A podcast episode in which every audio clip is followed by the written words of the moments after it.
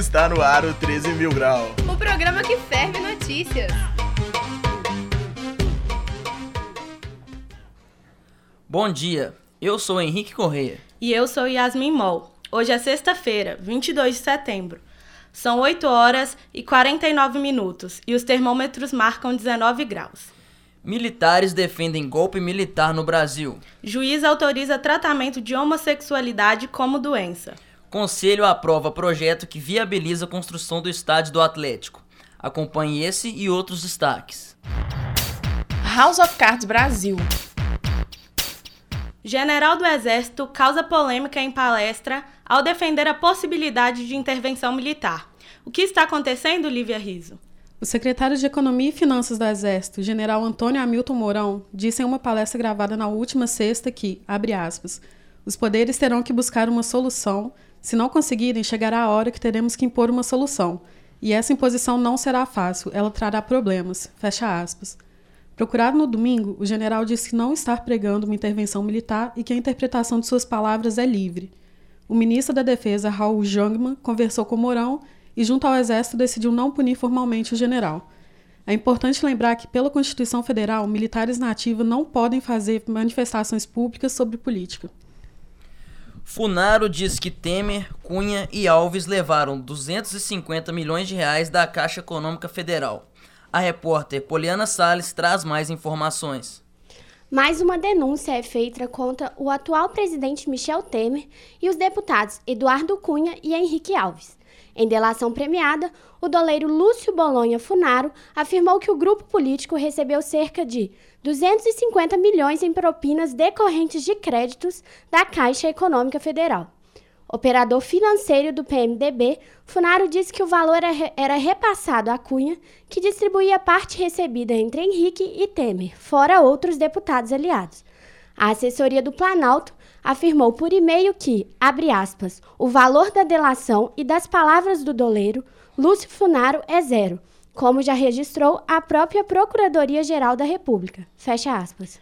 Câmara dos Deputados recebe denúncia da PGR contra o presidente Michel Temer, não é mesmo, Rodrigo? Nesta quinta-feira, a segunda denúncia feita pela Procuradoria-Geral da República contra Michel Temer chegou à Câmara dos Deputados. A defesa do presidente pediu ao Supremo Tribunal Federal que suspendesse a acusação de Rodrigo Janot, mas não foi atendida pelos ministros do STF, que aprovaram por 10 a 1 o envio da denúncia para a Câmara Federal. Michel Temer é acusado de organização criminosa e obstrução da justiça. A expectativa do presidente da Câmara dos Deputados, Rodrigo Maia, do Democratas, é que os parlamentares votem a denúncia até o final de outubro. Lembrando que para o processo de impeachment ser aberto, dois terços dos parlamentares devem ser a favor da denúncia, o que não deve ocorrer.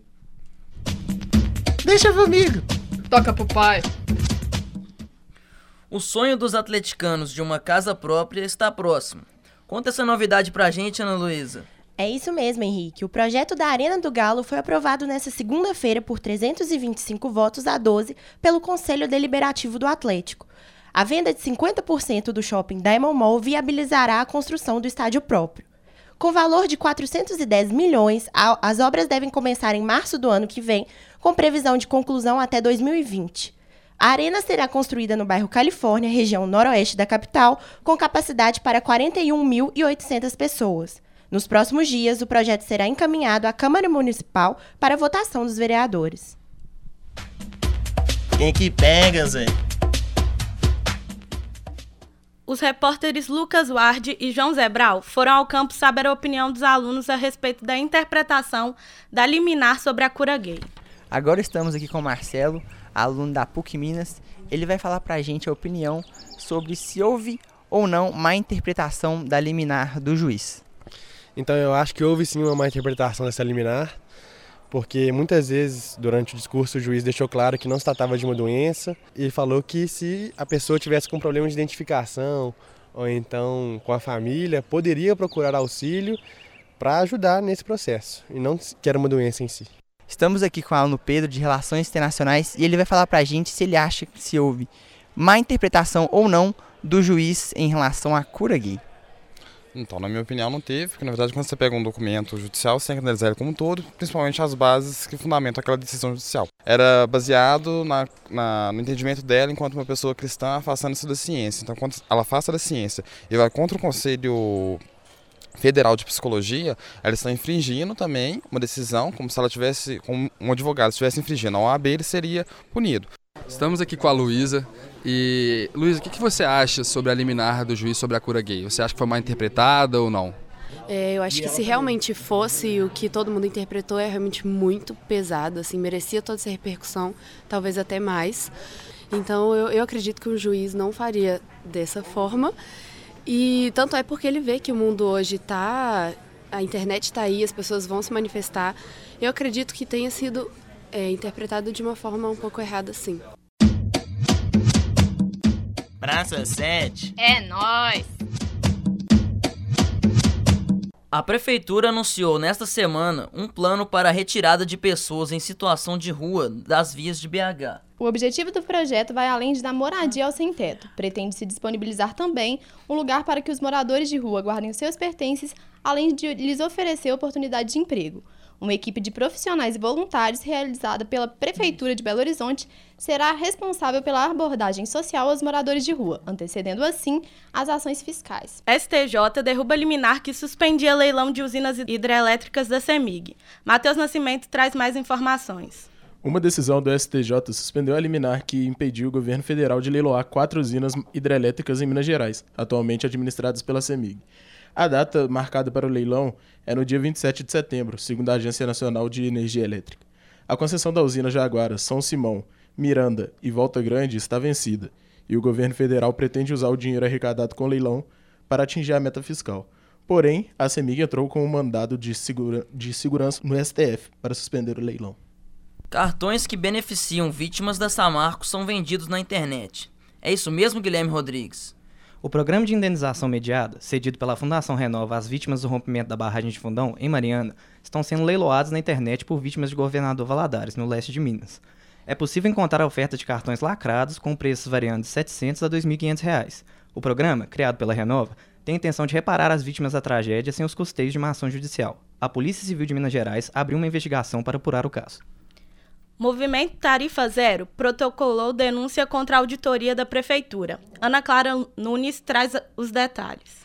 O Movimento Tarifa Zero protocolou nesta quinta-feira uma denúncia contra a auditoria do sistema de transporte público de Belo Horizonte. Segundo o município, a auditoria tem o objetivo de analisar custos e receitas das empresas de ônibus. Porém, para o Tarifa Zero, a metodologia aplicada em estudos anteriores não apresentou todos os dados relativos ao transporte público. O Tarifa Zero pede o cancelamento do edital aberto pela Prefeitura e a abertura de um novo processo que garanta uma auditoria contábil e financeira de todo o sistema de ônibus, inclusive o sistema de bilhetagem eletrônica, além do acesso à população aos relatórios. O Tarifa Zero quer ainda que a empresa responsável pelas pesquisas anteriores, anteriores seja proibida de participar na gringa.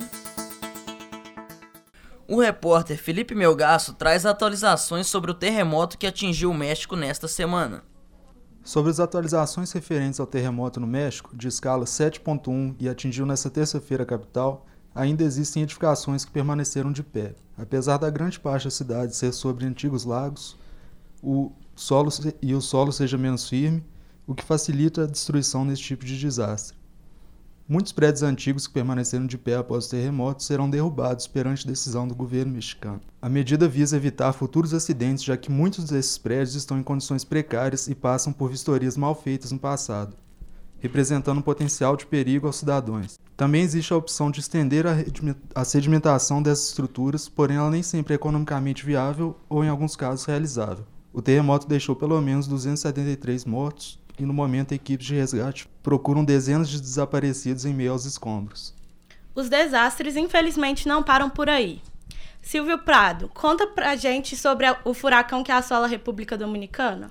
Pois é, mesmo rebaixado à categoria 4, o furacão Maria destruiu parte da República Dominicana com temporais e ventos fortes ao passar pelas costas leste e norte do país. O furacão mantém 32 províncias dominicanas em alerta e 14 delas em alerta vermelho. Após atingir Porto Rico, Maria causou graves enchentes e cortes de energia em toda a ilha. As eleições nacionais da Alemanha acontecem neste final de semana. Natália Alves tem as informações. Segundo as últimas pesquisas de intenção de voto, Angela Merkel tem tudo para permanecer no cargo, ganhando um quarto mandato. Até recentemente, a chanceler alemã estava debilitada por sua política de acolhida aos refugiados, que permitiu a entrada de mais de um milhão de pessoas no país.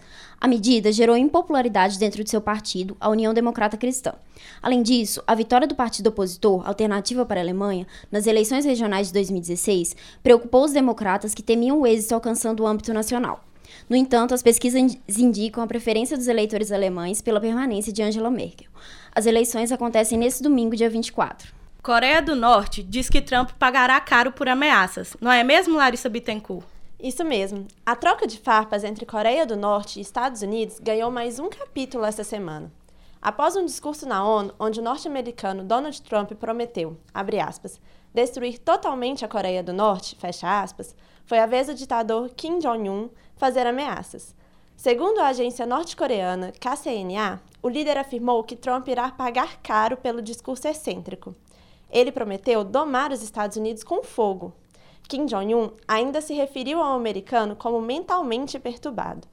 Na última quarta-feira, o ministro de Relações Exteriores da Coreia do Norte disse que as ameaças de Trump se comparam ao som de um cão latindo e que a ameaça do líder coreano podia ser a detonação de uma bomba no Oceano Pacífico. Esta semana, o jornalismo perdeu um grande profissional. Corta para o Matheus Cassano. Morreu no último sábado o jornalista Marcelo Rezende, após lutar contra um câncer no pâncreas e no fígado por quatro meses. Marcelo tinha 65 anos e estava internado com um quadro de pneumonia. Colegas de trabalho lamentaram a morte do jornalista nas redes sociais. O velório aconteceu na Assembleia Legislativa de São Paulo no último domingo. Rolê da semana. O quarto dia de festival finalmente trouxe rock ao Rock in Rio. Os shows de Scalene, Out Boy, Def Leppard e Aerosmith levaram o público à loucura no palco mundo. O palco Sunset também foi marcado pelo rock teatral de Alice Cooper em um show com plateia lotada. A apresentação contou com a presença de Arthur Brown e do guitarrista do Aerosmith Joe Perry. Hoje, os shows do Palco Mundo ficam por conta da banda mineira J Quest, Elter Bridge, Tears for Fears e para fechar a noite, as lendas do Bon Jovi. O Rock in Rio continua hoje, mas para quem não está lá para aproveitar, pode curtir aqui mesmo esse primeiro dia de primavera.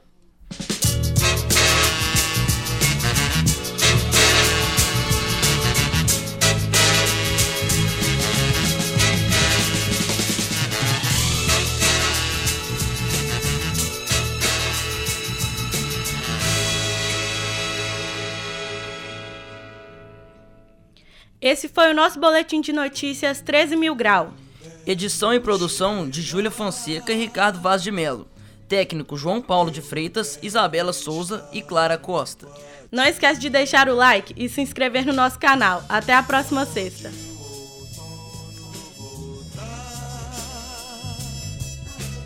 Eu quero estar junto a ti.